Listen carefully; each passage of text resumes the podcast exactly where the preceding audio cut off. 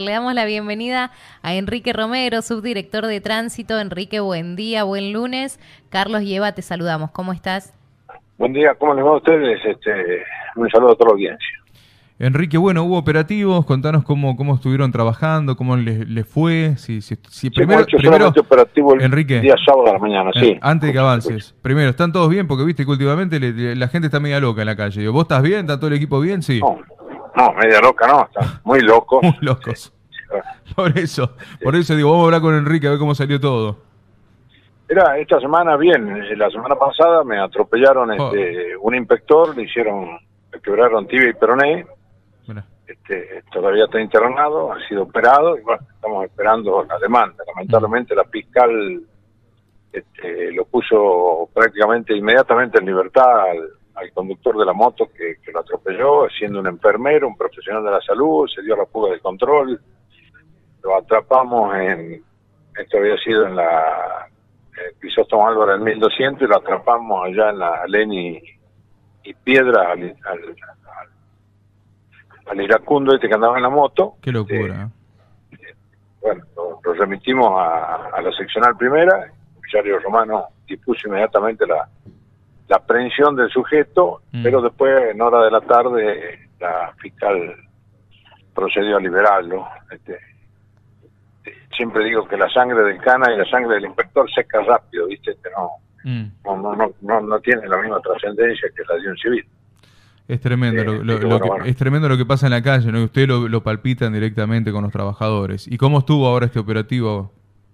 Sí, este, hemos hecho solamente el día sábado, este, por una cuestión de, elementos, de cantidad de boquillas y demás, y solamente el día sábado hemos secuestrado, bueno, hemos detenido, hemos retenido 25 vehículos y 6 motos con alcoholemia positiva. Uno, dos se dan a la fuga, este, una es una niña, una intrépida, este, y bueno, ahora vamos a proceder a, a rastrearlo al vehículo, ya sabemos en dónde está, este, y lo vamos a secuestrar nuevamente, obviamente.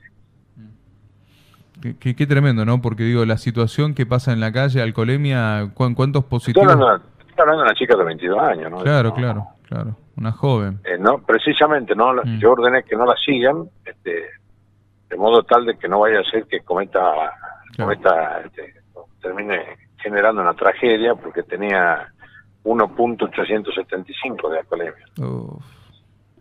iba con otros tres tripulantes, dos atrás y uno uno a su de acompañante y vos no sabes cuál va a ser la reacción. O mm. capaz que el motorista la alcanza y ella le tira el auto y lo mata al motorista, o capaz que pierde el control del vehículo, como perdió uno ahí en la Colombia y Mendoza, el control del vehículo y se estrelló contra el paredón y resultó ser cuando se bajó, estaba obviamente ebrio, cuando se bajó estaba con muleta y, y con yeso en las piernas porque estaba quebrado. Luego decís, bueno, ¿qué le pasa a la gente? ¿Viste? Después se mm. enojan cuando ellos que tienen naca en la cabeza, pero bueno, así estamos. Claro. Eh, bueno, arroja dentro de todo eh, que, necesitan más controles a la hora de, la calle porque estamos viendo un alto, un alto índice de gente con alcoholemia.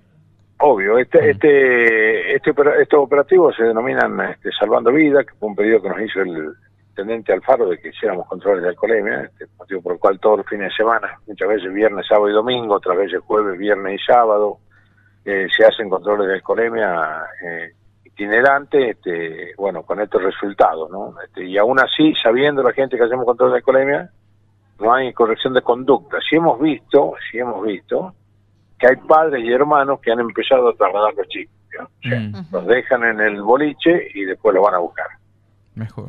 Enrique, para el fin de semana que viene, que sabemos que es fin de semana largo con un par de feriados, ¿va a haber operativos especiales? Sí, por supuesto, por, por supuesto, Sí, vamos a hacer operativos. Vos sabés que nosotros inclusive en algunos operativos que hemos hecho al mediodía hemos detectado choferes de ómnibus con alcoholemia positiva. Mm. Taxis también tenemos, los choferes experimentos son tres, tres, tres casos. Taxis tenemos como siete casos con alcoholemia positiva. Este, y, esto no estamos hablando de transporte público pasajero donde el conductor supuestamente es un conductor profesional que debería tener velar por la por la vida de los transportados de hecho todos estos vehículos tienen seguro de transportado pero te imaginas que un seguro de transportado frente a un machado no hay no hay quien lo cubra por decir nosotros no tenemos la culpa de que este tipo ande alcoholizado manejando Claro, claro. Enrique, ¿y qué, qué, pasa cuando ya encontrás a un profesional del volante con alcoholemia? ¿Se le, se le saca el registro? ¿Tiene un tiempo para recuperarlo? Todos los registros, todo, no, en el caso de los profesionales, la inhabilitación directamente por dos años, ¿no? Dos años. Este, y después este, se va gradando las otras inhabilitaciones de acuerdo a los grados de alcoholemia, pero siempre de piso, perder dos meses, de piso, perder dos meses. Si te da 0,300, va a perder dos meses.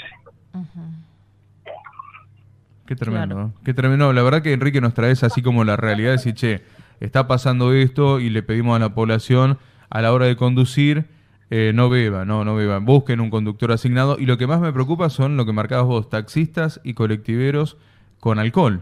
Eso me preocupa mucho. Sí, ten en cuenta que hace ya casi aproximadamente un año que venimos haciendo este operativo. Mm. Por eso muchas veces eh, hacemos al mediodía, después del mediodía los controles, porque por lo general almuerzan. Y cuando almuerzan, bueno, hay quienes quienes no y quienes sí, este, beben algunas copas y bueno, este, no creen estar en condiciones de manejar, pero no, no se dan cuenta que, qué sé yo, con, ya con 0,300 gramos de alcohol en sangre han perdido reflejo, visión bilateral, ya la situación no es la misma a la hora de reaccionar frente a una contingencia que puede ser de un vehículo que se atraviesa o un peatón que se atraviesa eh, cruzando mal, digamos, en vez de cruzar por senda peatonal, eh, que cruce por media calzada, no por la mitad de la cuadra. Bien. Enrique, te agradecemos muchísimo tu tiempo y toda la información de los operativos que se hicieron el fin de semana y los que se van a hacer. Por supuesto, bueno, muchas gracias a ustedes por la entrevista. Le mandamos un abrazo, Enrique, a, vos y a todos los compañeros, ahí, con, el máximo cuidado cada, cada, vez que hacen operativo, porque la verdad que las informaciones siempre son eh, terribles. Así que un abrazo grande para todos. No, gracias a ustedes, gracias a ustedes y saludos a la audiencia.